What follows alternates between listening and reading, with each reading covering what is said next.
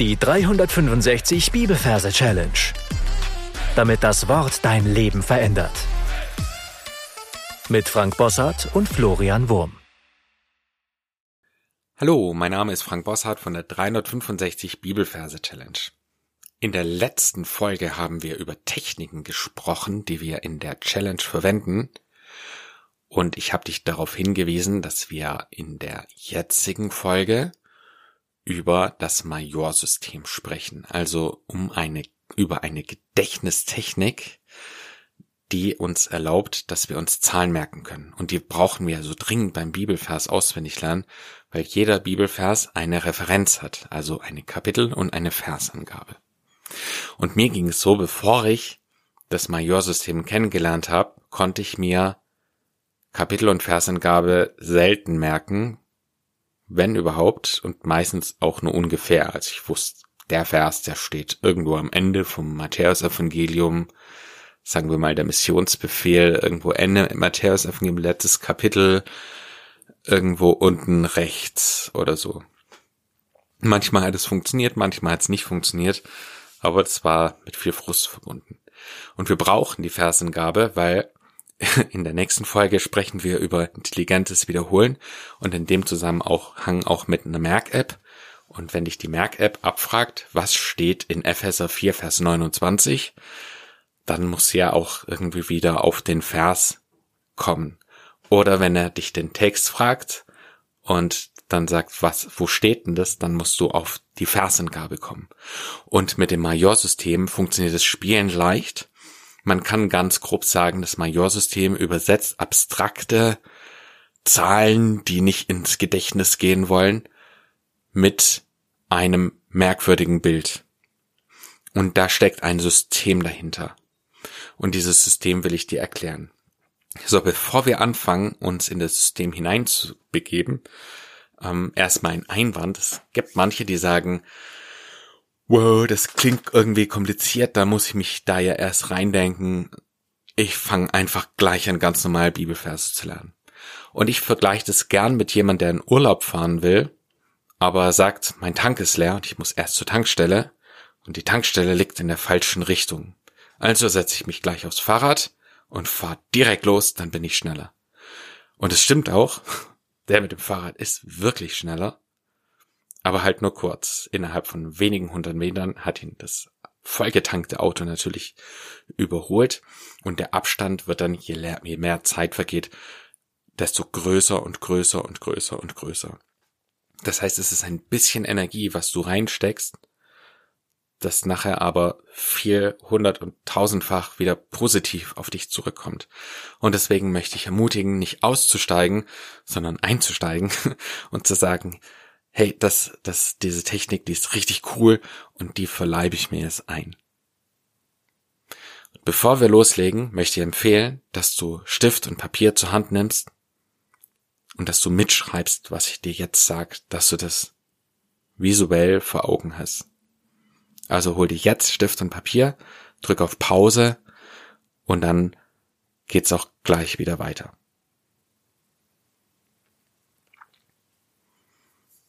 Also wir reden über das Majorsystem. Beim Majorsystem, da gibt es ein paar Regeln, die man wissen muss. Also erste Regel,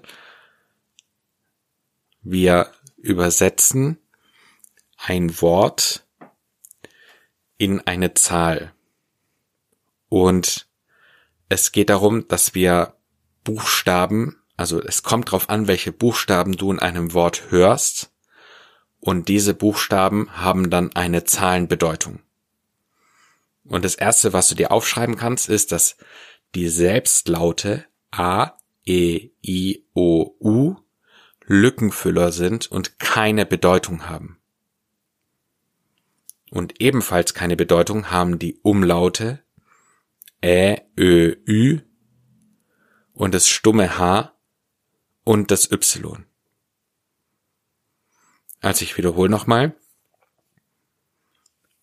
Entscheidend ist, welche Buchstaben du in einem Wort hörst. Und ich sag's nochmal. Entscheidend ist, welche Buchstaben du in einem Wort hörst. Also nicht liest, sondern hörst. Und Selbstlaute A, E, I, O, U und Umlaute Ä, Ö, Ü und das Y und das stumme H zählen nicht. Sie haben keine Bedeutung. Ob sie in einem Wort vorkommen oder nicht, spielt überhaupt keine Rolle. Alle anderen Buchstaben haben eine Bedeutung. Und so ist der Buchstabe S oder Z stellvertretend für die Null. S oder Z stehen für die Null. Und als Merkbild können wir hier den See nehmen. In dem Wort See kommt das S vor für die Null und das E zählt ja nicht. Aber wir könnten für die Null auch den Zoo nehmen. Also ein Zoo hat ein Z und ein Doppel-O. Das Z steht auch für die Null und das Doppel-O zählt nicht. Und so sieht man schon, dass dieser Major-Code verschieden verwendet werden kann. Also er kann, das können verschiedene Wörter für die gleiche Sache sein.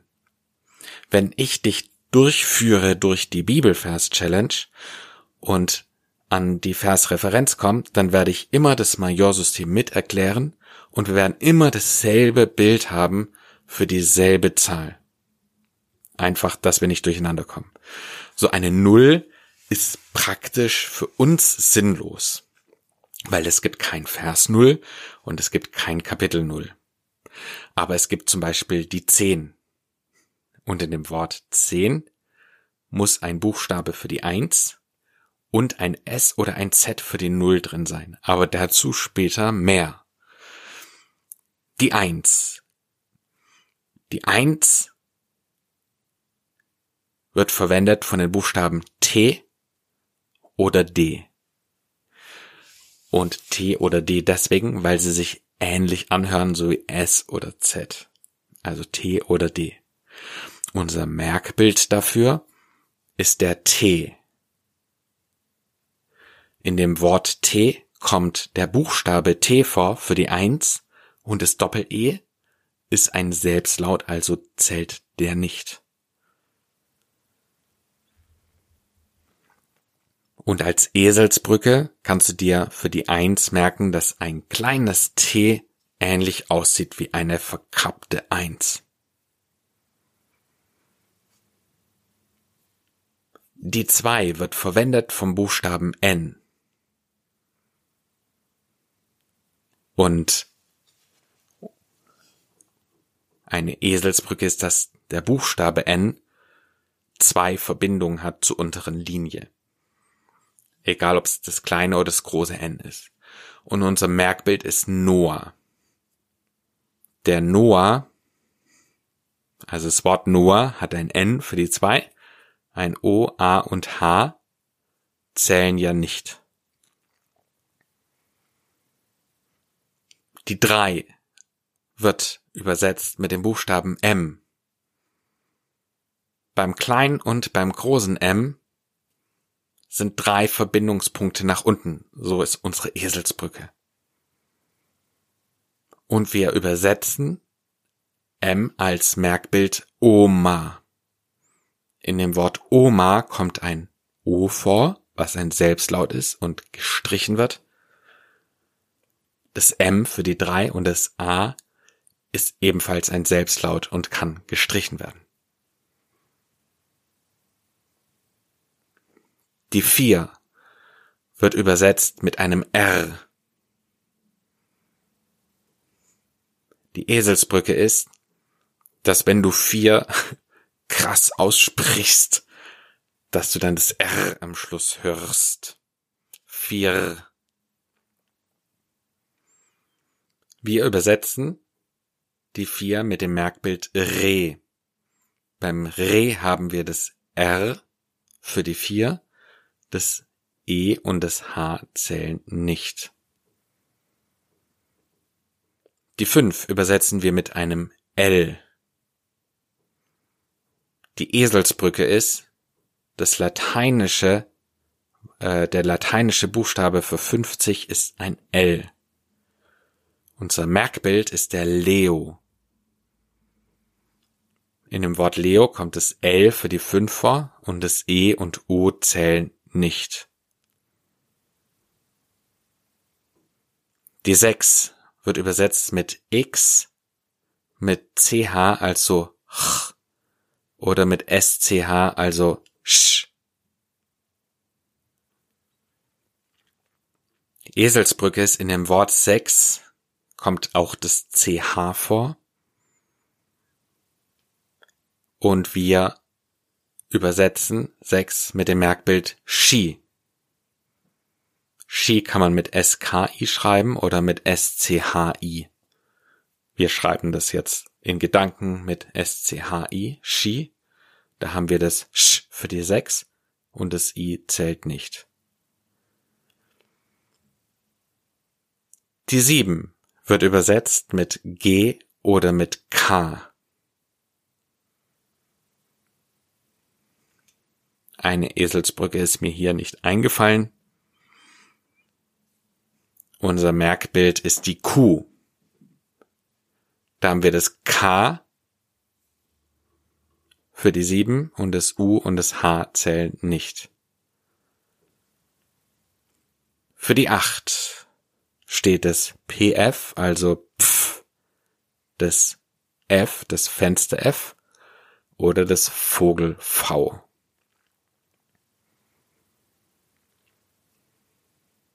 Eselsbrücke weiß ich wieder nicht. Merkbild ist der Pfau. Da haben wir das PF für die 8 und das A und U zählen nicht. Und jetzt Vorsicht. Du darfst dich nicht verleiten lassen, zu denken, dass das Merkbild, also dass der Buchstabe, der Hauptbuchstabe ein P ist. Es ist das.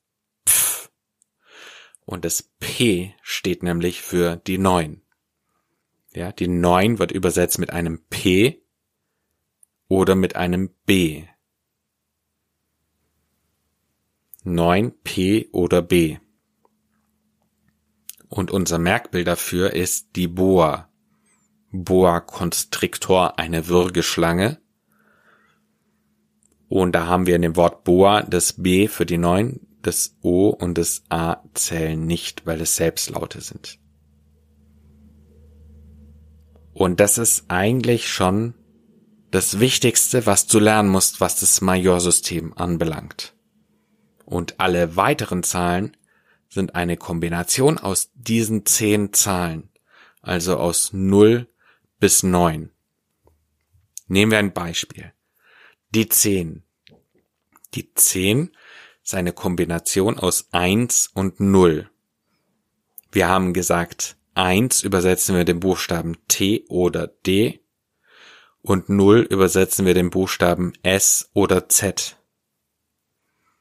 Also brauchen wir ein Wort, wo diese Buchstaben drin vorkommen. Und das Merkwort für die 10 ist die Dose. Da haben wir ein D für die 1 ein O zählt ja nicht, weil es selbstlaut ist. Das S für die Null und das E zählt nicht, weil es ein Selbstlaut ist. Also ist Dose die 10. Und genauso wie ich dir jetzt die Dose erklärt habe, werde ich dir im Folgenden bei jedem Bibelvers die Wortkombination genauso erklären wie jetzt. Und wenn dir das reicht und du dir das merken kannst, dann ist es super. Wenn du dir schwer tust, dann findest du unten in der Beschreibung eine Liste mit allen Wörtern von 0 bis 99, die ich im Podcast auch verwende. Und du kannst dir dann die Mühe machen, das in deine, in eine Merk-App einzufügen. Ich empfehle dir da Anki. Dazu werde ich dir in der übernächsten Folge etwas erklären ja, diese Merk-App.